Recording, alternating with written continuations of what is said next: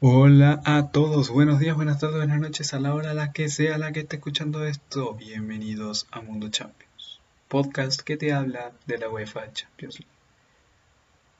Una UEFA Champions League en la que tuvimos durante esta semana grandes partidos, como ese espectacular PSG 0 Bayern München 1, un intercambio de golpes que al final terminó con el PSG en semifinales como también fue una victoria que terminó con el local en semifinales, bueno, local en este caso entre comillas, la del Porto sobre el Chelsea, que ganó 1-0 en el Sánchez Pizjuán, pero no le alcanzó para acariciar la semifinal.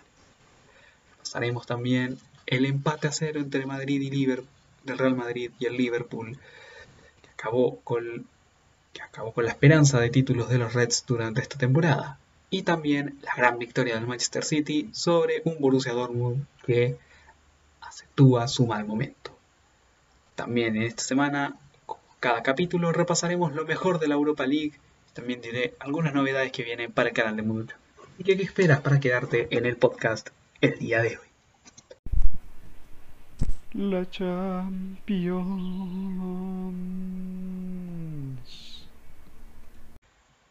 Y bueno muchachos, bienvenidos una vez más al podcast del día de hoy. Un programa cargadito, cargadito, como lo han sido los anteriores y el del día de hoy no va a ser la excepción. Comentaremos lo que sucedió en estos partidos de vuelta. Y no solo eso, sino que también vamos a comentar también eh, lo que ocurrió en Europa League. Y como dije en la intro también vamos a anticipar un poco pero bueno, vamos a... Em, primero vamos a ir repasando resultados que se dieron esta semana. Chelsea 0, Porto 1, Paris Saint-Germain 0, Bayern Munich 1, es el día martes. Y el día miércoles, esperando que se cargue, Borussia Dortmund 1, Manchester City 2 y Liverpool 0, Real Madrid 0 cada uno de estos partidos jugados en las canchas de los equipos locales, a excepción del Chelsea Porto, que se jugó la llave entera en el Ramón Sánchez Pijuán. Así que bueno, y hablando de ese partido que se jugó en cancha seguista, empecemos repasando esta, este entramado de partidos de la semana con ese encuentro. Vamos a abrir aquí para ver las formaciones que mandaron ambos equipos y la que mandaron los Blues fue la siguiente, con Eduardo Mendy en portería, César Pilicueta con Thiago Silva y Antonio Rudiger en la central, Chris James con Ben Chilwell por bandas, Jorginho y Engolo Kanté en contención, más adelantados Christian Pulisic y Mason Mount y Kai Havertz en punta. Por otro lado, los de Sergio Conceição con Agustín Marchesín en portería, Saido Zanussi y Wilson Manafa en bandas, Pepe con Chancellor en Bemba en la central, Mateus Uribe con Sergio Oliveira y Marco Gruich en, medio campo, Otavio y Jesús Corona en bandas y Musa Marega en eh, punta, aunque después entró en la segunda etapa cuando ya seguía 0-0 y el Porto estaba obligado a meter dos goles.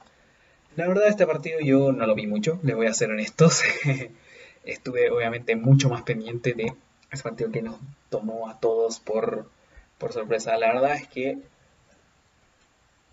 el Chelsea aguantó eh, bastante bien. Todo el la gran parte del partido la aguantó de muy buena manera el, el conjunto de Thomas Tuchel. Y eh, fue suficiente para eh, bueno les dije aguantar de gran manera los varios ataques que traían los portugueses. Sobre todo en los primeros minutos tenía ese envión del conjunto de Sergio Conceição de intentar una remontada para mandarlo, para mandar al conjunto portugués a semifinales. Sin embargo, eh, me ocurrió la verdad muy activo, muy activo Jesús Corona, que de hecho estuve a punto de meterlo en el 11, pero no lo hice por no lo hice, la verdad que fue por un capricho, man. Pero la verdad es que en una en una posición en la que se me hizo muy difícil elegir un jugador estuvo a punto de meter a, al Tecatito, al, mexicano, y sobre todo que hay gente mexicana que escucha este podcast, entonces pude haberlo hecho en, honor a, esa gente, pero la verdad no lo hice, así que bueno. Eh, pero la verdad es que un poco muy poco que decir, la verdad es que el, el Chelsea no propuso tampoco tanto ataque. La verdad es que eh, los más activos eran Hillwell y Mount, que fue más o menos un poco lo que el Chelsea le pareció, el Chelsea le pareció suficiente en la ida para eh, sacar al conjunto luso de la lucha. En eh, resumen, la verdad, gran partido de la defensa del Chelsea en general. Rudiger, Aspilicueta y Thiago Silva, que Tuchel consolida esa línea de tres y Dada pone obviamente un 11 con el que sabía que un poco la serie estaba más o menos sentenciada luego del 2 por 0 de la ida.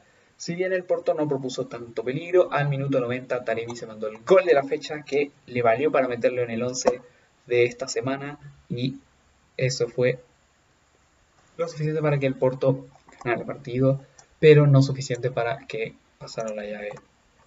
Fuera de todo esto, quiero darle también las felicitaciones al Porto por la Champions que hizo y por lo que ha hecho con Seizao, al menos todos los años meterlo en, fase de grupos, bueno, a excepción del año pasado, pero todos los años meterlo en fase de grupos y no solo eso, sino que también pasarlo de octavos de final y en dos de esas cinco últimas participaciones meterlo en eh,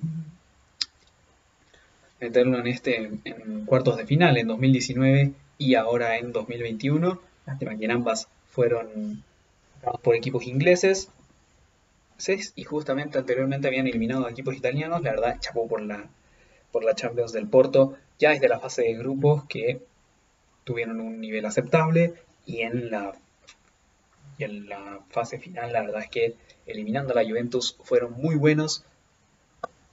Fue, demostraron ser un gran equipo, al menos en cuanto a unidad, demostrando la base de lo que tenía Sergio Conceizado estos años, a pesar de salidas como las de eh, Héctor Herrera hace un par de años, la de Alex Telles esta temporada, sumada también a la de eh, Danilo Pereira, que eran tres salidas, pero que en verdad eh, la contrarrestaron con muy buenos, con algunos fichajes que rindieron bien. Por ejemplo, Marco Grujic, que está en la rotación. Normalmente el serbio.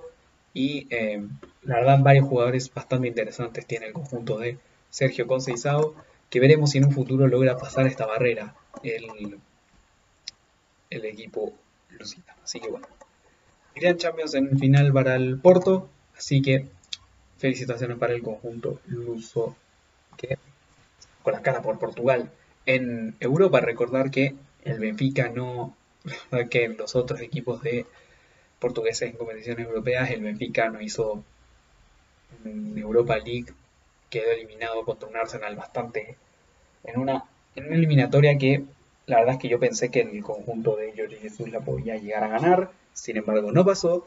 Y eh, bueno, el otro, el Sporting Braga, siempre se queda 16 años, así que de Europa League, así que es el conjunto de Braga, la verdad no podemos contarlo para estas ocasiones. Así que, en fin, gran labor del Porto a nivel internacional.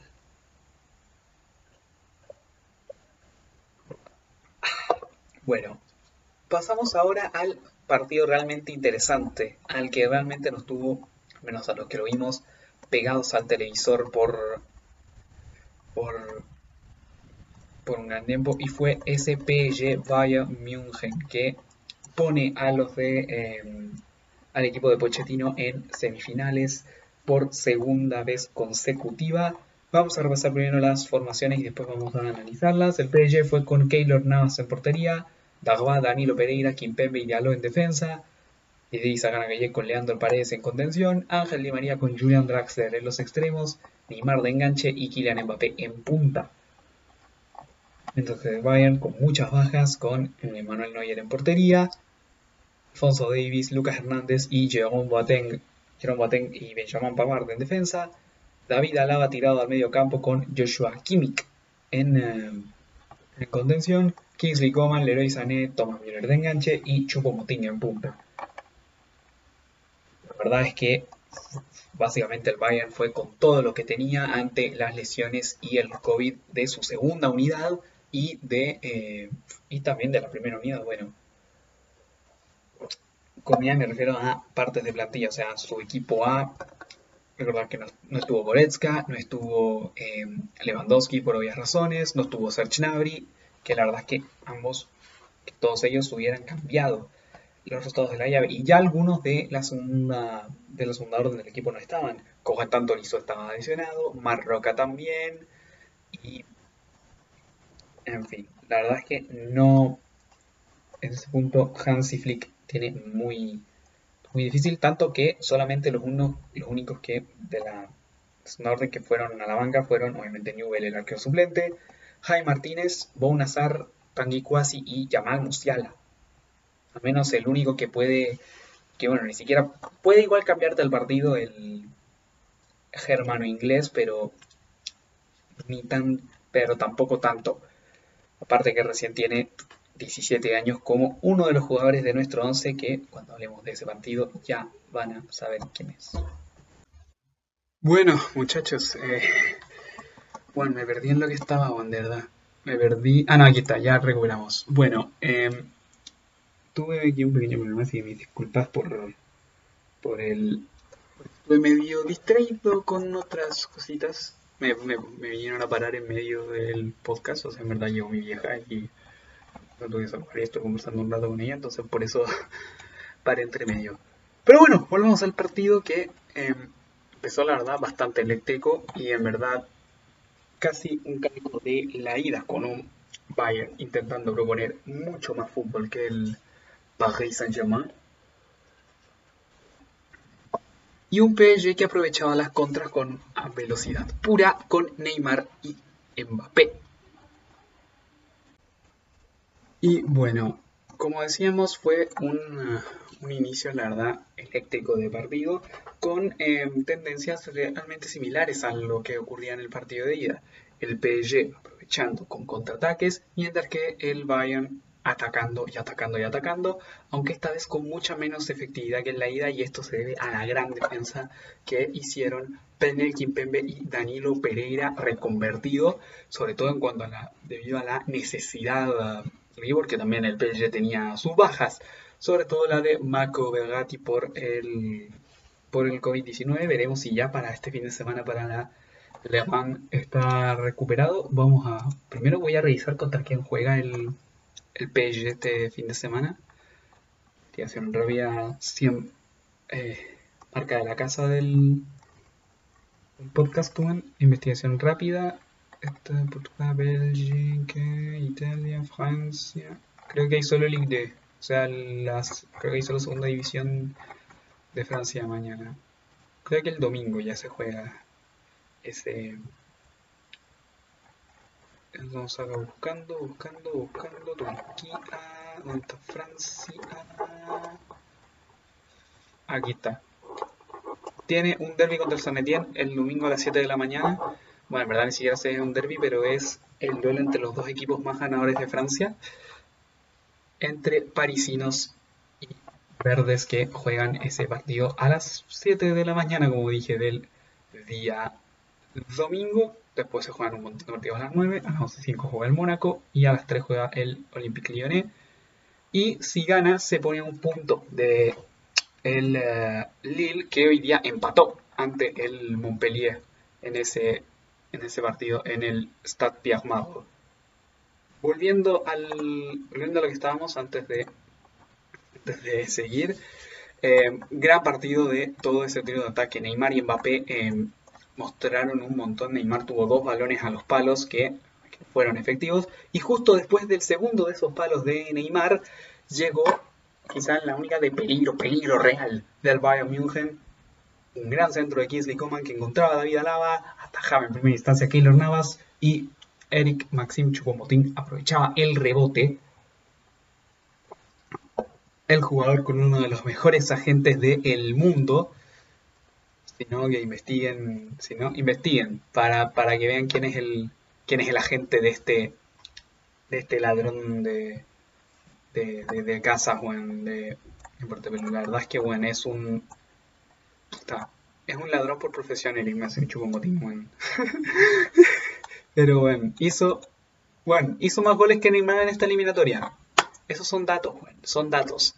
Esa va de que hizo más goles que Neymar en esta eliminatoria el eh, que ponía el 1-0, pero al Bayern no le alcanzaba, intentó por muchos medios, la verdad es que los centros no le servían, Leroy Sané tuvo una en el 90 que se entró bastante mal y a mí siempre me gusta pensar que con Lewandowski pudo haber cambiado mucho la historia, pero segunda semifinal en segunda semifinal consecutiva para el Paris Saint Germain, esta vez con eh, esta vez con Pochettino, no con Tuchel, en el banquillo y eso, eso básicamente una, una gran victoria del el conjunto parisino el eh, día martes. Pasamos ahora a ver los una bueno, gran victoria entre comillas, pero fue una buena victoria del Bayern, pero que no le alcanzó, faltaba un gol y sobre todo tiene la imagen épica de la celebración de Neymar con Leandro Paredes enfrente de Joshua Kimmich. La verdad es que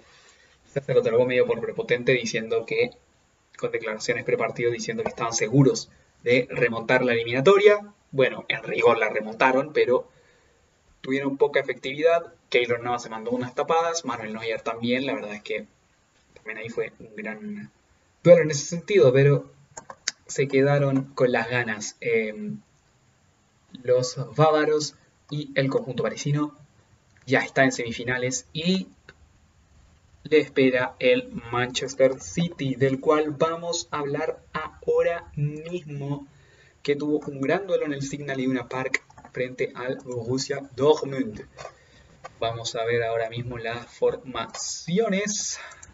El conjunto de Intercity queda con Marvin Hitz en portería, Mateo Morey y Rafael Guerreiro en bandas, Manuel Akanji con Mats Hummels en la central, Emre Can de, de mediocampista, verde, Mahmoud Dahoud con Jude Bellingham en, eh, medio campo, Marco Joes con Ansgar Nauf en bandas y Erling Braut Haaland en punta que sigue con su sequía goleadora. Ya son 7 partidos sin marcar desde, eh, desde el parón con su selección, sumado a, eh, bueno, no solo eso, el parón con su, el parón con su selección eh, y todos estos partidos de Champions con el Dortmund. Bueno, Champions y también algunos de Bundesliga. Vamos con la formación del City que fue con Ederson en portería, Díaz, Stones, Walker y Sinchenko en defensa. No jugó, no jugó Joao Cancelo. Rodri, Bernardo Silva, El Kai Gundogan en medio campo y arriba Phil en una banda, Riyad Mahrez en la otra y Kevin De Bruyne de falso 9. La verdad es que fue una formación, bueno, la verdad es que en verdad fue Kevin De Bruyne con Rodri Gundogan en medio y fue Bernardo Silva de falso 9 acá. La verdad es que la Squad me la, me la tiró mal, güey, me la tiró mal. Pero bueno, bueno, la verdad es que el City llega, llega en un momento de forma espectacular. Por fin Guardiola supera los cuartos de final, la instancia maldita de Pep, al menos ahora en el Manchester City. Y esos fantasmas se, hacían mucho más presentes cuando al minuto 15 Erling Haaland daba una media asistencia para Axman Mouth, quedaba el rebote, le quedaba al hombre de Birmingham, de la tierra de los Peaky Blinders, Jude Bellingham, me da referencia que se murió Polly de los Peaky con la actriz que hacía Polly Gray se murió de día aún, así que F. Jude Bellingham se daba la media vuelta, remataba y nada que hacer para, eh, para Ederson. Bueno, en verdad, no nada que hacer. La tocó con los dedos, daba la sensación de que podía hacer más y era el 1 por 0 en cuarto de hora. Un Jude Bellingham que, spoiler, lo tenemos en nuestro 11 porque la verdad es que es uno de los que, que menos se merece la eliminación en Dortmund. Eh, tiene, tiene un carácter para jugar increíble, una madurez, la verdad, impresionante. Yo apenas le había visto antes de llegar a Dortmund con el Birmingham en Championship, porque la verdad... Y la verdad es que el Birmingham se ha, se ha convertido últimamente en un, bueno, no sé si en una casa de talentos como tal, pero sí ha sacado futbolistas bastante interesantes estos últimos años. Ya pasó con Che Adams en su día, que ahora está, bueno, Che Adams, el revolucionario del gol, que ahora está en, em, en el Southampton de Ralph Hasenhutel. Y hablando del Southampton, veremos si es que, si estar, si es que, si es que gana la FA lo, podrán escuchar del equipo de, de durante, durante, este podcast. vamos, vamos a hablar del conjunto de, de pero bueno, me estoy yendo por un tema totalmente distinto.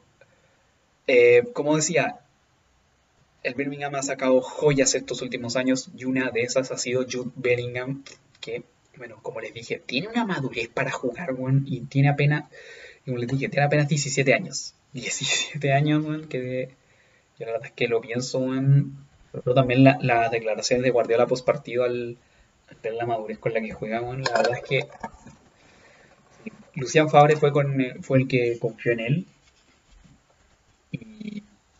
La verdad es que se lo tiene bien merecido el, el inglés, al menos este lugar inicialmente en la rotación.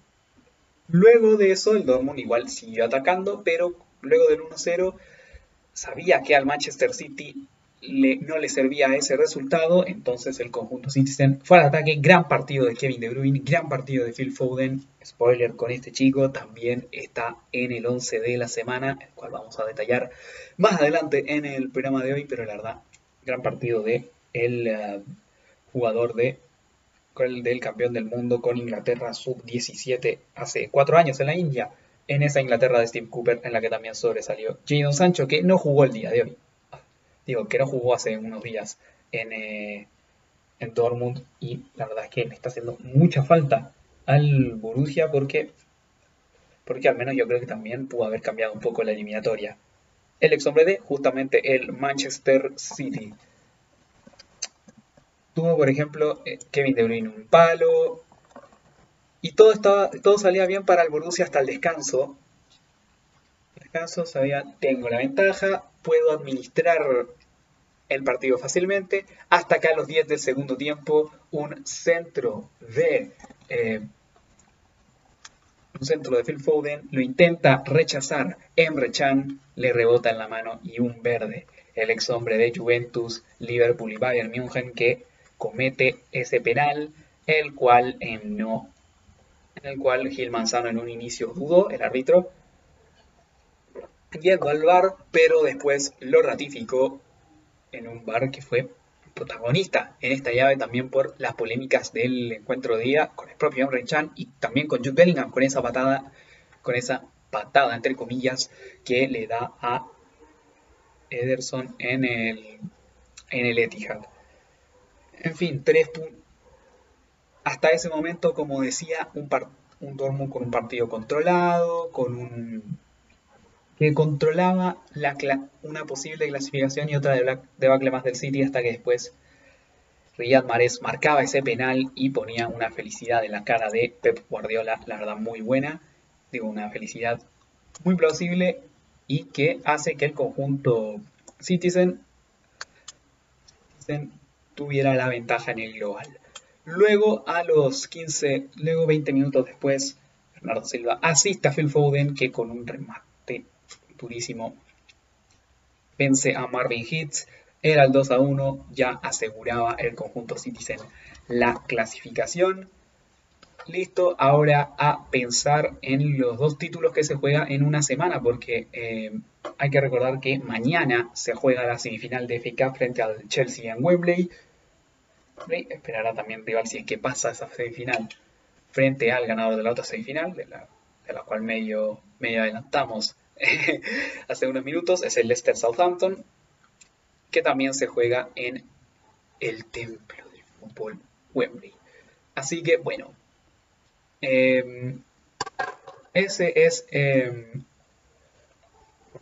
eso es lo que la, la, clasificación del Manchester City, que es de los equipos que quedan el único punto con el PSG que puede conseguir el triplete. El Chelsea aún puede conseguir doblete, puede que se acabe este, este fin de semana. Ya vamos a ver qué, dirá ese, partido entre el Chelsea y Manchester City el día de mañana. Ya veremos qué puede, qué puede decir ese partido entre Blues y Citizens en Wembley. Y bueno, eso es lo que inicialmente se ve. Eso es lo que inicialmente... Eso fue la clasificación del Manchester City que enfrentará al PSG. Y ahora, antes de terminar esta primera parte del programa, tenemos, vamos a hablar de lo que ocurrió en Anfield con el Liverpool 0, Real Madrid 0, lo que consolidó una, una, una eliminatoria real que realmente el conjunto red se echó en la idea. Vamos a ver las alineaciones. El Liverpool fue con Alison Becker en portería, Tenda Alexander Arnold y Andy Robertson por las bandas, Nathaniel Phillips y Osan Kabak en defensa central, Gini Wijnaldum con Fabinho y James Miller en medio y arriba el tridente de siempre, Mo Sadio Mane y Roberto Firmino. Parte del Real Madrid fue con Courtois en el arco, Nacho y Eder Militao en la central, Ferland Mendy en una banda, Fede Valverde en la otra, Casemiro, spoiler, está en el 11, Tony Cross y Luca Modric en medio, Vinicius Junior, Karim Benzema y Marco Asensio en el ataque. Prácticamente el mismo 11 que eh, puso el Madrid en Valdebebas, a excepción de, eh, de que puso a eh, Valverde por Lucas Vázquez, que no estará por el resto de la temporada, el gallego. Bueno, en fin. La verdad es que el partido comenzó eléctrico para los Reds que tuvo una ocasión, tuvieron una ocasión en el minuto 2 a los pies de Mohamed Salah, pero que Thibaut Courtois atajó. Luego también pasados los minutos, también el Liverpool tuvo muchas ocasiones, empezó muy bien el conjunto de Jürgen Klopp el encuentro, sin embargo, Thibaut Courtois dijo lo contrario, aquí no me pasan en la portería, y atajó ese remate de media distancia de James Milner que eh, que la verdad dejó con hambre de más a los Reds en un primer tiempo que la verdad es que se pensaba, al menos en cuanto, porque se tenía fe, al menos de, eh, poder, de poder remontar en ese momento igual de la eliminatoria. Era un 3 a 1, tenía muchas opciones, pero ya en el segundo tiempo empezó igual el Liverpool y ya después el Real Madrid empezó a controlar el partido, y el Liverpool, la verdad, no le atinó a los cambios, seamos honestos, y desperdició esta eliminatoria en, em, en Valdebebas. Ahí desperdició la eliminatoria en un primer tiempo horrible, con la entrada de Keita en ese partido. mandó a dormir la eliminatoria ese el equipo de Jürgen Klopp. Lamentable para los Reds que, se, que terminan sin ningún trofeo esta temporada, solo tienen que sentarse en meterse en Champions, mismo caso que el Borussia Dortmund, ya será un poco más difícil eso. Pero para Liverpool no está tan difícil y sobre todo después del resultado que se dio hoy entre Everton y Tottenham, que la verdad es que eran dos equipos que necesitaban ganar para meterse, pero empataron 2 a 2 en Goodison Park, así que esto le pone un poco más de, cara a Liverpool estas siete finales que le quedan aún para poder llegar a, en fin, un Real Madrid que encaja su... Eh, a ver, encaja nuevamente una semifinal después de, después de haber quedado dos veces fuera en octavos de final, contra el, año pasado contra el Manchester City, el anterior frente al Ajax. Eso es lo que... Eh, y eh, ahora que enfrentará a un Chelsea que es el tapado, yo creo en lo personal, y que puede llegar claramente a ver si es que, porque está siguiendo prácticamente el mismo camino para llegar a, la final del 2012 en la cual los Blues salieron campeones de la los Blues se llevaron la orejona en Alemania frente al Bayern München. Bueno, no se van a enfrentar a un equipo alemán en la final, pero tienen ahora un español en la semifinal, eliminaron a un portugués en cuartos de final aunque le faltó eliminar a un italiano en octavos de final en esta ocasión, como sí pasó en el 2012 que eliminaron al Napoli, esta vez eliminaron al... Eh, esta vez eliminaron al, al Atlético, pero bueno, eso es lo que tenemos muchachos. Eso fue lo que nos dejan los cuartos de final. Se nos vienen las semifinales. La próxima semana tendremos un programa 100% dedicado a predicciones, tanto de Champions como de Europa League. Y hablando de Europa League, vamos a ver, después pasaremos al siguiente bloque. Para terminar este, esta parte con los cuartos de vuelta, vamos con el 11 de la semana. En portería, Thibaut Courtois. La verdad es que se cuajó una gran actuación con dos paradas que eh, son media clasificación del Real Madrid sobre todo la del minuto 2 a Mohamed Salah. Es verdad que el egipcio medio que define mal, pero demuestra la clase de arquero que es el eh, belga en otro gran partido que cuajó frente a uno de los del Big Six. Y demuestra sigue, que a pesar de que pasan los años sigue siendo un gran arquero. Por la banda izquierda, Lucas Hernández cuajó también un gran partido frente al Paris Saint-Germain, sobre todo en, al intentar defender a Neymar, que no es nada fácil. A Neymar y a Kylian Mbappé, que no es nada fácil. Bueno, para él quizás sea fácil defender a Kylian Mbappé, sobre todo siendo compañeros de selección, pero a Neymar no es nada fácil en el inicio, así que ese lateral izquierdo es lo tiene totalmente ganado Lucas Hernández. Eder Militao está también en la central, se gana por segunda semana consecutiva su puesto en el 11. La verdad, qué eliminatoria cuajó el ex hombre del, del Porto y la verdad es que justamente en condiciones extremas en las que Zidane lo necesitaba, el brasileño ha respondido de gran manera. Un partidazo que se hizo en esa dupla titular junto con Nacho y ahora que Sergio Ramos va a estar fuera harto tiempo por temas de COVID sumado a lesión, tiene la verdad un eh, tiene que seguir potenciándolo Zinedine Zidane, Alex hombre del Sao Paulo y del Porto. Y a su lado otro brasileño, Thiago Silva, que también cuajó una gran un gran partido en la defensa del Chelsea. A pesar de que el equipo perdió, él fue uno de los puntos altos, en mi opinión, del conjunto de Thomas Tuchel. Y en la banda derecha, Fede Valverde. Lo pongo en esta porque la verdad es que no era su posición titular y en un inicio la verdad es que él ni siquiera hacía esperar de que iba a jugar ahí por el tema de la lesión de Lucas Vázquez y pensábamos todos que iba a ir sola pero Zidane puso a Valverde ahí. En el primer tiempo estuvo un poco débil intentando parar a Sadio Mané, pero ya en el segundo tiempo le cogió la mano, luego Zidane lo pasó al medio campo con la entrada de Odriozola y, y así Zidane y el Madrid Zidane leyó muy bien los momentos del partido, tanto de Zidane lo tenemos de entrenador, pero eso lo vamos a ir para el final. Leyó, leyó excelente los momentos del partido el francés y, y con eso Valverde la verdad es que respondió muy bien en la lateral izquierda, aunque como ya dijimos no es su posición natural. En el medio, Casemiro. Dejando de fuera las polémicas con la, con la patada a James Milner en, el inicio del partido, mostró, mostró igual carácter y el temple que necesita el mediocampo del Real Madrid, a pesar de que sea un jugador medio sucio. sí, medio sucio. Y tuvo esa, tuvo esa venganza con la patada a Milner después de que Fabiño le hubiese dado también un toque anterior. Pero la verdad cojo un gran partido en ese mediocampo con Tony Kroos y Luka Modric que controlan la verdad los tres el medio terreno del conjunto madridista a placer. Un poco más ofensivo los que ya dijimos, Jude Bellingham y Phil Foden, ambos ingleses que, que mostraron la verdad clase pura en el partido. Jude Bellingham, ya lo dije mientras repasábamos el partido, tiene una madurez extraordinaria para tener 17 años. 17 años tiene Jude Bellingham. Salió prácticamente de la nada. Hace un año estaba jugando en Championship. Y increíble el crecimiento que le, ha dado, que le han dado tanto Lucian Favre como ahora Edin Terzic. Veremos cómo puede mutar el próximo año con Marco José. Pero yo, yo tengo la verdad mucha confianza en que puede, en que puede lograr muchas cosas con el entrenador austriaco al mando el, ex hombre del Birmingham. Y Phil Foden, la verdad es que otra exhibición de este cabro es también, creo que segunda semana consecutiva y creo que cuarta en total que lo ponemos en el 11.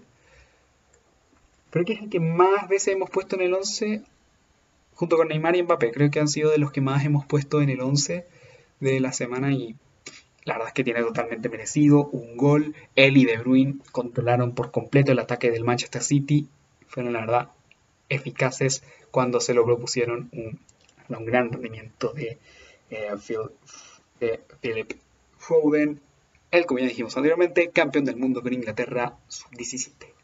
Y arriba tenemos a Meditaremi en punta, básicamente lo pusimos por hacer el gol posiblemente de la Champions, jo, jo.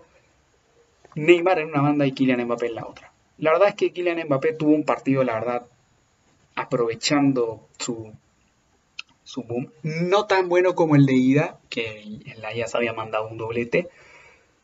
Pero, pero la verdad es que sí, fue un muy buen partido también de, de Mbappé y Neymar que hicieron estragos en la defensa del Bayern.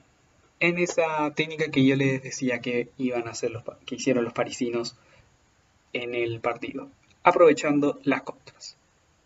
Y bueno, este ha sido el 11 de la semana y con eso nos vamos a ir a una pequeña pausita y ya volvemos con más Mundo Champions. Nos queda ahora la sección de la Europa League. Así que vamos a una pausa y ya volvemos con más Mundo Champions, el podcast.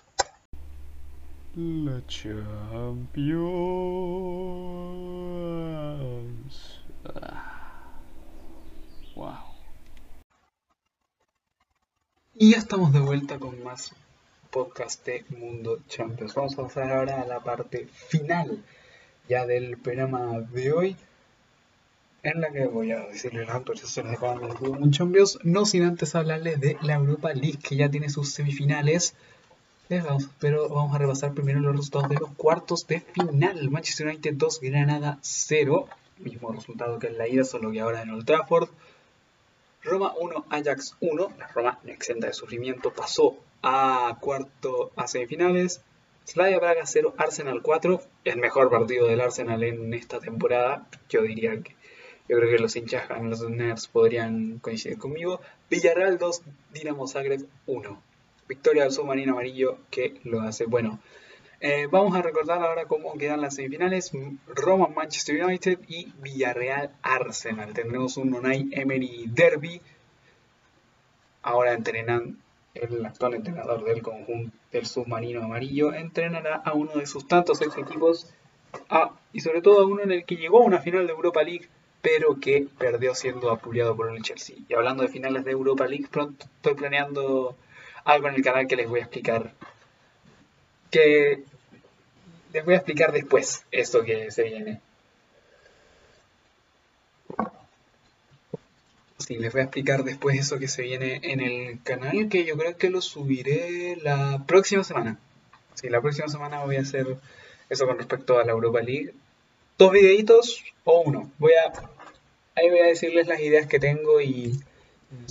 Bueno, de estos partidos, la verdad es que estuve así como en zapping entre los más importantes, bueno, o sea, estuve viendo el Arsenal Slavia Praga hasta que hasta que terminó, yo creo que hasta el 2-0 o 3-0, de ahí me dije, bueno, esta, serie está definida, pero el que me quedé viendo por más tiempo es el Roma Ajax, y ese es el que yo creo que podemos repasar así con un poco más de, de propiedad, porque ese lo vi un rato, que, bueno, les digo, esto pasa con los horarios de Europa League, weón. Eh, ahora como los partidos son a las 3, weón, yo tengo clase a las 4. Eh, tengo, tengo, el último ramo el jueves a las 4 y termino a las 6. Entonces, eh, tengo apenas para ver los primeros tiempos de los partidos. Si es que no tengo cosas que hacer, menos mal el jueves no tenía cosas que hacer, entonces lo pude ver sin problema. Pero entonces pude ver sin problemas el primer tiempo, ahí con mi almuercito, así terminando de almorzar, pude ver ese partido. Y esa es la lata con estos horarios, más o menos. Pero lo bueno es que los horarios me lo hice al menos en cuanto el de, el de los días anteriores pensando en ver Champions One y la risa, sobre todo el martes, el miércoles ya es un poco más difícil porque termina a las 2 y media, entonces tengo muy más dificultad. Los partidos, como les digo, siempre son a las 3, entonces cambia la cosa un poquito, pero eso es lo que tenemos. Bueno, volviendo al tema. La web que hice era ver. Puta, me, puse la clase en una pantalla, bueno, el partido en la otra, y ahora les voy a decir qué fue lo que ocurrió. Bueno, la Roma fue con Paulo López en portería, Gianluca Mancini, Ben Cristante y Roger Ibáñez en defensa, Karsdorp con Calafiori en bandas, recordad que Spinazzola se en el duelo de ida, Beretut con Diaguara en contención, Lorenzo Pellegrini con Mkhitaryan un poco más adelantados y Edin Checo en punta. Mientras que el conjunto visitante fue con Marta Stekelenburg en portería, Tagliafico con Kleiber en bandas, Lisandro Martínez y Julian Timber en eh, la central. En ese sentido, casi la misma formación que el duelo de día, solamente que no estaba el arquero joven y entró Martin Stekelenburg. David Klassen en uh, centro del campo con Edson Álvarez y Ryan Gravenberg. Y arriba Anthony y David Neres por las bandas, dos de los jugadores que a mí me parecieron más interesantes del Ajax en la fase de grupo, sobre todo Anthony, que la verdad no me sonaba de, ningún lado, y Gravenberg, la verdad es que ambos de ellos me habían sorprendido en la fase de grupo y fueron, fueron de lo poco fresco que trajo Ajax. Y en punta, eh, Dusan. Eh, para el Ajax el, el partido ya lo tenía cuesta arriba en un inicios por el resultado del partido de ida.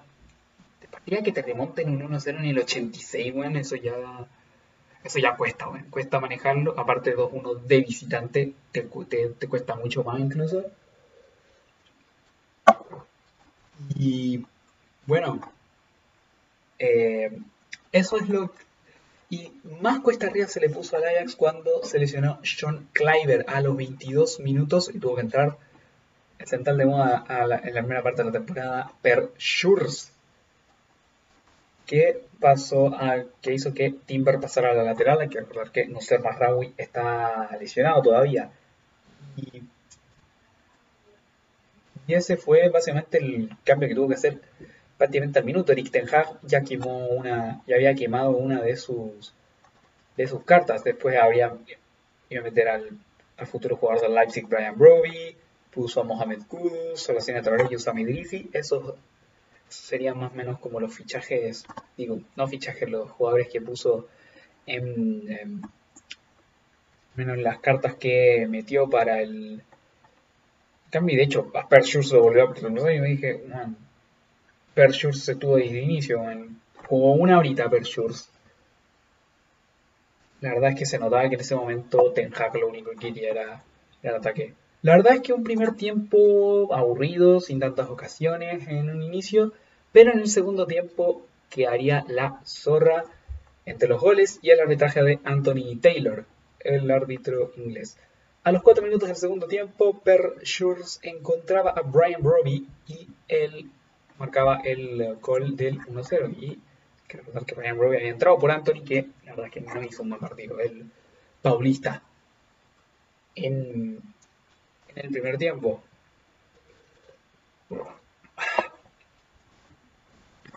Y bueno.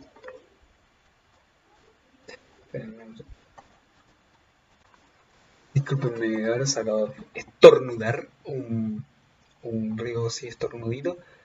Pero bueno, como dije, era un primer tiempo, la verdad, muy flojito, con muy pocas ocasiones, porque la verdad es que muchos, ambos tenían miedo a eh, pegarse los unos contra los otros. Hasta que, como ya dijimos, el gol de, de eh, Brian Broby a los 4 de la segunda etapa, casi recién ingresado, ingresó muy bien este jugador holandés, que la verdad es que yo, a la puerta, no lo conocía de nada. Recién ahora en la Europa League me estaba empezando a mostrar cositas interesantes este jugador y yo creo que la vamos a pasar muy bien el otro año cuando él esté en el Leipzig y sobre todo, aunque igual cuidadito porque Nagelsmann tiene mucho, mucho plantel en el medio campo, tiene, tiene un montón, incluso algunos que, que han sido fichajes que, que no han tenido tantos minutos, por ejemplo Justin Kluivert, que a inicio de temporada tuvo muchos minutos, ahora no tanto. Dominic Soboslai que no ha podido debutar, pero bueno, me estoy yendo por las ramas otra vez, la puta madre. Bueno, volviendo al partido, eh, siete minutos después eh, hay una jugadita polémica. Eh, quiero buscarla para recordarla. Voy a buscarla para... Solo quiero acordarme. Voy a buscar Roma Ajax. Me quiero buscar solo. Ah, acá está. Acá está el resumen de la Euro... de este partido de Europa League. Por cierto, quiero recalcar también lo que había dicho anteriormente. La próxima semana va a ser el capítulo de predicciones. Vamos a analizar más a fondo cada uno de los partidos, tanto de esta competición.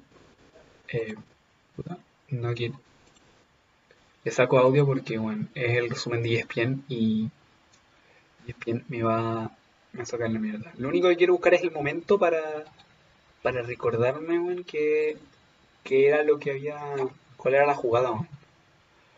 Ya saben aquí, improvisación marca de la casa.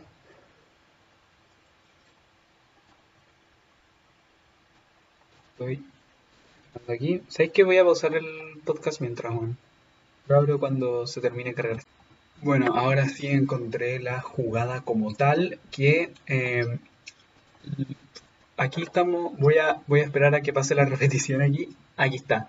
Eh, ganaba Tagliafico, recuperaba Mikitarian, el armenio al que supuestamente le hace falta. El argentino, que en primera instancia Anthony Taylor no cobra, sigue la jugada. Edson Álvarez encuentra a, creo que al propio Brian Roby, que le pega y ataja en primera instancia. Eh, ataja en primera instancia a Pau López, deja el rebote y Dusan Tadic ponía en fuego la eliminatoria en ese momento porque el Ajax pasaba a ganar el partido. Sin embargo, Anthony Taylor a instancias del el VAR, ahí veíamos, o sea, menos viendo en el video a Pablo Fonseca reclamando, y ya veíamos la resolución del VAR que estaba, que se hacía presente en el Estadio Olímpico de Roma. Vemos la falta. La falta no es tan clara en un inicio, no es como que sea un pisotón, pero igual lo llega a pisar, entonces igual medio que se entiende. Arbitraje polémico cuanto menos el de Anthony Taylor en, em, en el Olímpico de Roma, que como ya dijimos, en ese momento dejaba al Ajax clasificado por el marcador que era 2 a 3. La Roma estaba a un gol de los eh, de mandar la eliminatoria al tiempo extra y muy posibles penales. Sin embargo, quedaba todavía 1-0 y la verdad es que Ten Hag terminaba muy enojado, el entrenador del conjunto neerlandés. Y unos minutos eh, después, unos 10 minutos después más o menos, llegaba una, una muy buena contra del conjunto romano por parte de Calafiori, que hizo un gran partido, el rebote en la defensa y Edin Checo, que está en su peor temporada goleadora, hay que decirlo, pivoteaba para dejar el gol del empate y la clasificación romana. La verdad es que, como dije, un partido de mucha tensión en varios momentos, sobre todo por el marcador corto. A pesar de que la Roma había hecho dos goles de visitantes en Holanda, el marcador era muy corto. Gran partido se hizo Calafiori antes de ser, eh, de ser reemplazado. Y este chico, la verdad, que promete varias cositas en el equipo romano. Y la verdad es que romano con muchas lesiones. Hay que recordar que eh, no sigue disponible Chris Smalling, aparte de que, aparte de que Alex Central de Manchester United ya le entraron a robar o sea, creo que le entraron a robar después del partido en, a su casa. Le habían entrado a, a robar en... creo que mientras él dormía, mucho después del partido, le entraron a robar y, y todo. Entonces, finalmente quedó la zorra, man. En, quedó la zorra en total de la eliminatoria y con otro, otro jugador. que también no tenía ni con Chaniolo por casi toda la temporada, lo que, que se lesionara en un en esos Juan parones de selecciones que, que muchos tanto les gusta acá en Sudamérica. Obviamente a mí me... Bueno, no me malinterpreten, me gustan las eliminatorias. Tenemos la cueva acá en Conmebol de que tenemos las mejores eliminatorias y las más difíciles, bueno. Bueno, tenemos la suerte y bueno, tenemos la gracia y, la mala suerte de tener las, las eliminatorias más difíciles de, de, todo el mundo quizás. Pero, bueno, eso. la verdad es que un meritazo de la Roma ante un Ajax que vuelve a medio decepcionar. No fue tanto decepción, pero ya se nota que, está, que es un equipo realmente trabaja por más nuevos fichajes que haya en el conjunto de Eric Ten Hag. Veremos qué hacen el próximo año en Champions si se llegan a quedar nuevamente fuera fase de grupos. Todo va a depender de qué grupo le toque. Estos últimos años le han tocado grupos, grupos difíciles. Ese Valencia le tocó, a ver, la 19-20 con, con el Chelsea recién de Lampard, con el Lille de Christophe Bueno, Lille de Christophe que es muy diferente a la hora, muy diferente. No tenía todavía Jonathan David, no tenía, creo que ni siquiera Jonathan Mamba, estaba recién Yasub Yasichi, pero estaba Víctor Simen, estaba Renato Sánchez. Tenía base del equipo que ahora mismo es líder en Ligan y en ese grupo también estaba el Valencia, campeón de Copa del Rey, que era de Marcelino, pero que en toda la fase de grupo fue de Albert Celades. ¿Para qué nombrar la situación del Valencia, bueno, ahora? ¿Para qué nombrarla, bueno? Si ya sabemos, si hacemos todo lo que pasa con, con Peter Lim y, su gestión patética del club valenciano, o Meriton Holdings, bueno. No sé cómo llegué a hablar de la Europa Liga Meriton Holdings, bueno. Bueno, en fin, gran clasificación de la Roma que ahora se verá con el Manchester United. Pronto, como les dije anteriormente, la próxima semana vamos a tener la previa. Voy a, preparar los datos, el, historial, 11 probables, porque a mí ya se va a acercar un poco más la fecha del partido. Entonces ahí vamos a tener más datos, vamos a estar incluso más frescos para la eliminatoria también para las de Champions. Pasamos ahora al otro partido que vi al menos que tenía un poco de tensión, porque el resto sentía que el Villarreal igual iba a definir en el estado de la cerámica. Ha estado en muy buen ritmo el conjunto y terminó definiendo fácilmente la llave. Y el Manchester United venía con una ventaja muy considerable de, de tierras andaluza frente al Granada y lo terminó definiendo en Old Trafford. Vamos con el Slavia Praga Arsenal, que terminó siendo un baile del equipo de Mikel Arteta, que veremos si es que llega a Champions. Champions vía, vía, vía Europa League porque es la única manera, porque ya en Premier está lejísimos, lejísimos de los demás. Vamos a revisar las formaciones de Slavia Praga 0, Arsenal 4, el conjunto local que fue con Kolar en portería, va Holes, Sima y Boril en defensa. Hay que recordar que Urela fue suspendido con 10 partidos por eh, los insultos racistas al finlandés Glenn Kamara, el jugador de los Rangers en esa eliminatoria de octavos de final, en la cual los checos ganaron en Ibrox, pero que Kudela había insultado al jugador uh, finlandés del, del equipo de el capitán del Liverpool Steven, del mítico capitán del Liverpool Steven Gerrard. Y hay que recordar que también en ese partido eh, quedó, suspendido, quedó suspendido en Kemar Roof, el ex delantero del Leeds United, por esa patada al propio Collar por creo que cinco partidos, si no me equivoco, eran tres o cinco partidos. Sky había dado como la fecha fija. Voy a buscarlo al tiro y les digo, bueno, otro punto de improvisación. No, sé, que para evitar la improvisación voy a pausar y ahí voy a decirlo. Aquí está. Cuatro partidos fuera estará Kemar Roof luego de esa patada, weón, rusticosa, weón, rusticona del ex delantero del Leeds sobre Andrei Kolar. Pasemos al partido, después voy a irme a una mini sección de noticias porque hay un montón de cositas de, lo que hablar. Pero sigamos también con cosas del partido porque tuvimos al inicio de este encuentro una postal increíble que, que creo que hubo un minuto de silencio en el partido y eh, bueno, vamos a eh, contextualizar. Habían, aquí, aquí está la foto. Tenemos acá el minuto, al menos lo estoy viendo, estoy en el Instagram de Sky Sports. Y con las declaraciones que dijo Miguel Arteta este propio medio después del partido sobre, sobre esto, pues, sobre el... Sobre, en un inicio estaban todos abrazados los del Slavia Praga, mientras que el equipo del Arsenal estaba con la rodilla hincada, como se ha hecho en Inglaterra por el movimiento del Black Lives Matter desde que volvió el fútbol en la pandemia. En este el Black Lives Matter que hemos tenido cualquier recibimiento a esto, desde, desde en Premier, por ejemplo, ahora Wilfred Zaha ya se niega, se niega a hacerlo. También en su momento, cuando volvió el público en Championship, hinchas del Millwall habían, habían abucheado el hecho de, que sus jugadores lo hicieran, pero después cuando marcó eh, el Derby County en Deden frente al propio Millwall, lo, hicieron un par de jugadores igual. Y aquí está eh, lo que habían hecho. Eh, lo que dijo Miguel Arteta ante la decisión de tomar esta punta Ellos tenían la razón ellos tenían la razón para hacerlo, así que el club fue bastante apoyador en ese sentido. We decided to take approach, which I really like from the players, and I must say that UEFA was very supportive as well. Sí, eso quiere decir de que decidieron de tomar como acción entre comillas y decir que y, eh, y Miguel dice que me gusta de los jugadores y debo decir que la UEFA también nos ayuda un poco. Los capitanes vinieron a mí a, a preguntar los capitanes me preguntaron si hacer eso y yo dije súper, dije puta, háganlo, weón. Y eso fue sobre todo con respecto al tema del racismo, que básicamente, puta. Y bueno, volviendo al partido, la verdad es que mucha historia no tuvo, aparte de todo ese medio morbo, weón.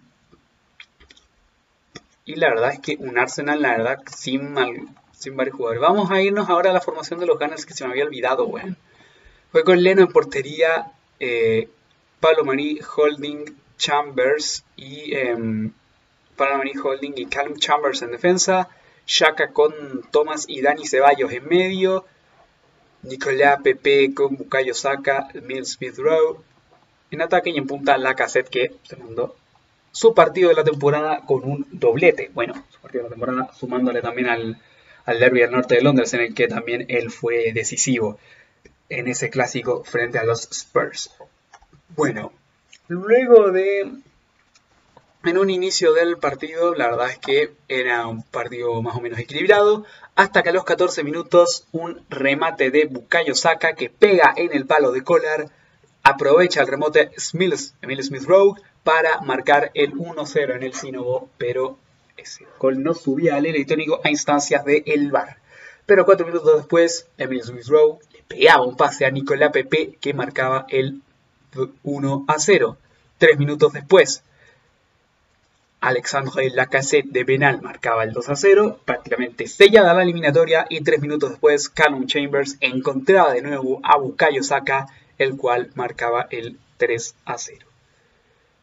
Después fue, la verdad es que ahí a nivel partido porque como les dije, ya el 3 a 0 dejaba totalmente en el piso a los de Tisovsky, aunque les doy medio chapo esta vez por, por su temporada, porque si bien llegaron a cuartos de final, que es una instancia que ya habían hecho en el pasado, como hemos nombrado anteriormente, y también nombramos cuando salió esto en el sorteo y el podcast de previa, era la, gran, era la gran oportunidad frente a un Arsenal que la verdad es que en momentos así puede llegar, puede llegar a tener estos registros. Vamos a ver qué puede pasar con el Arsenal, vamos a ver qué puede pasar con el Arsenal en las semifinales, sobre todo en ese Unai Emery Derby que habrá en eh, semifinales. Bueno, eso es lo que decimos con respecto a la Europa League. Vamos a ver ahora mismo lo que ocurre con... Eh, vamos a irnos a la sección de noticias de la semana, sobre todo de una muy triste, bueno, muy triste, porque hace un par de días, es decir, el día 15, sí, el día de ayer, se cumplieron 32 años de... Em, se cumplieron 36 años de un accidente que es totalmente historia y que es el accidente de los 96 de Hillsborough, que la verdad es que como hincha de Liverpool, puta, yo cuando me recién me hice hincha no conocía esta historia y había la había escuchado después, sobre todo al conocer de dónde venía uno de mis jugadores favoritos de la época del Liverpool, Steven Gerrard, obviamente. Sobre todo al conocer que creo que uno de su familia estaba en esa, entre esos 96 y ahí empecé a conocer la historia, pero no la conocía tan a detalle. Y de verdad tienen que, tienen que de verdad conocer esta, sobre todo si quieren conocer así como de la verdad investiguen sobre el, sobre el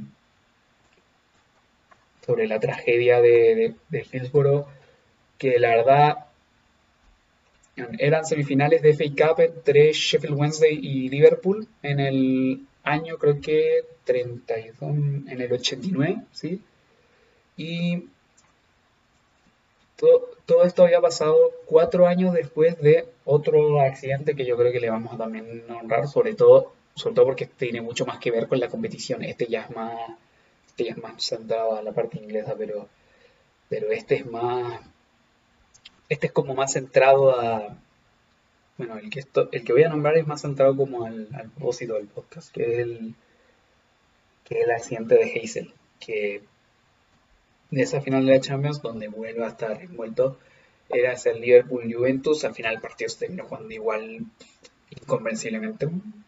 Murieron un montón de personas aplastadas y asfixiadas, que mostraban, tenemos un en ese en esas partes del en esa parte de cuanto al público, bueno, tenemos tiene un montón de seguridad ahora el fútbol, a diferencia de esas épocas, man, era era nefasto, la, y Veis que también en Sudamérica, algunos estadios con rejas, weón, son como la bichula, weón. Son, nefastas esas rejas, weón, que tienen algunos, em, algunos estadios acá. Y esas, son, y esas fueron grandes responsables en cuanto a en cuanto a estos dos accidentes, tanto el de Hazel como sobre todo el de Hillsborough. En fin, 96 personas muertas y la verdad es que, bueno, pensarlo ya te bajonea, ya te bajonea caleta, bueno, pensar en el, en el accidente de Hillsborough, sobre todo pensando que murió tanta gente en una instancia en la que no, no, pensáis que llega a pasar eso, tú ahí, tú vas a la cancha, bueno, a, vibrar, bueno, a gritar, y termina así, bueno, realmente realmente impensable e increíble. Eso. Y. Puta, la verdad, poco que decir. Más 32 años, se cumplen y. Y eso, pues, bueno. No. No encuentro nada más que, que decir. Vamos a.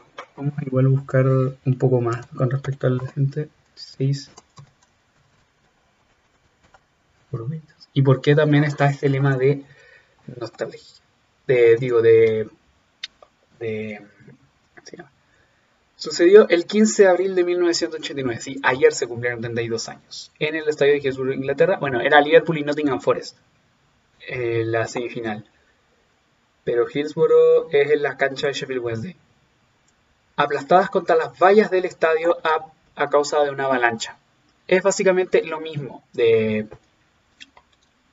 era, sí, acá también dice el, em, aquí estoy buscando en Wikipedia lo de la tragedia, decía que el primo de Steven Gerrard había muerto en, la tragedia. Y eso fue una de las grandes cosas que le inspiró como a jugar al fútbol después en, en el equipo de su vida prácticamente, el Liverpool.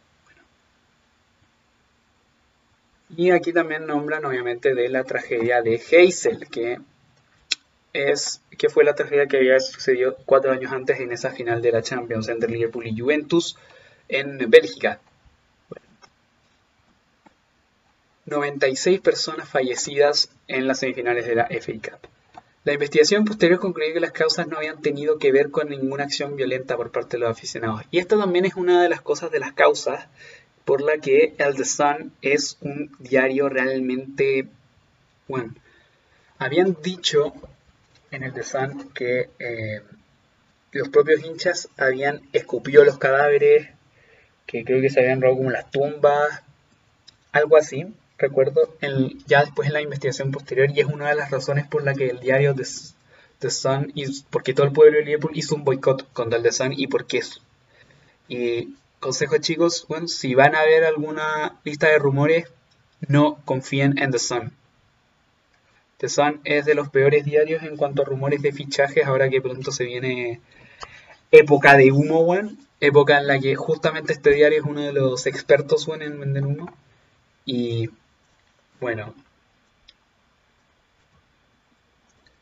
Y básicamente aquí tenemos, aquí en, si buscan en Wikipedia, no está todo, pero si quieren eh, voy a también dar un consejo de mi parte. Si quieren oír más, eh, el día de ayer, un canal que yo sigo, La Taberna de Billy que es un canal dedicado a Liverpool, como dice hincha Liverpool, la redundancia, em, em, subió un directo en el que se pasan gran parte del programa hablando de qué fue la tragedia de Hillsborough, qué pasó y por qué, por qué ha sucedido todo esto con respecto a la tragedia de Hillsborough todo lo que ha sucedido con, el caso, con las investigaciones, por qué tiene que existir justicia para los 96, si es que quieren ahondar un poco más. Yo estoy haciendo un resumen realmente general con lo que estoy acá investigando en Wikipedia, así investigación por encima nomás. Pero si quieren verlo, vayan al programa anterior de la taberna de Billy Bob y lo pueden encontrar, lo pueden encontrar para saber qué fue realmente lo que pasó, y la verdad es que pensarlo te bajonea un montón, y y no quiero en verdad terminar el programa bajonio, así que bueno, eso. Y puta, ahora me cuesta terminar el programa de hoy, pero hasta acá ha llegado muchachos, hasta acá ha llegado el programa del día de hoy de el podcast de Mundo Champions. No olviden Seguirlo en su plataforma favorita de podcast, eh, Apple Podcast, Google Podcast o Spotify, en la que también pueden escuchar sus canciones favoritas. Pero esta no es una promoción a Spotify. Spotify, patrocíname, por favor. Eh, bueno, volviendo al, volviendo al tema, no olviden también seguirme en mi Instagram, link en la descripción. No olviden también seguirme en mi Twitter, donde estoy ahí respondiendo algún tweet, haciendo alguna mención. Una... Soy un Twitter normal, la verdad. Y eh, también, eh, sí, suscríbanse al canal de Mundo Champions, donde la próxima semana vamos a ver si subo uno o dos videitos estoy pensando en hacer el tier maker de las finales de la UEFA Europa League y ver qué equipos se pueden y hacer un video sobre qué equipos pueden meterse en Champions vía Europa League o también em, analizando cada liga y viendo cuáles son los más probables que se metan. Así que, bueno, si les gustan esos videos, ahí, ahí se la ven ustedes. Bueno, eh, la próxima semana tenemos también programa porque haremos la previa de las semifinales vamos a hacer eh, previa con así usando datos, los 11 probables, em, el historial, las claves, todo lo que caracteriza a, a nuestras previas del Mundo Champions, la vamos a hacer en el capítulo de la próxima semana. Así que, bueno, sin nada más que decir, yo me despido, los escucho la próxima semana con la previa de em, con la previa de las semifinales de ida. La subsiguiente vamos a tener el análisis de los partidos y muchas cosas más. Y en volar creo que también la próxima semana, aparte de eso, vuelva también en Momento Sudamérica que esta semana no hicimos porque era bastante poco que analizar y aparte ya este capítulo está quedando bastante largo, así que no me daba tiempo para Momento Sudamérica, pero la como la próxima semana arranca la fase de grupos de la Libertadores, vamos a volver con Momento Sudamérica segurísimo. Quizás repasemos solo resultados o quizás repasemos em, algunas otras cosas, pero tendremos Momento Sudamérica la próxima semana, sobre todo que tenemos más tiempo ahí. Y si es que no hago el tier maker para YouTube, en volar lo hago ahí y lo hago en el capítulo de la próxima semana, pero eso. Bueno, me estoy alargando mucho. Nos vemos la próxima semana con el próximo capítulo de Mundo Champions. Veo pronto. Adiós.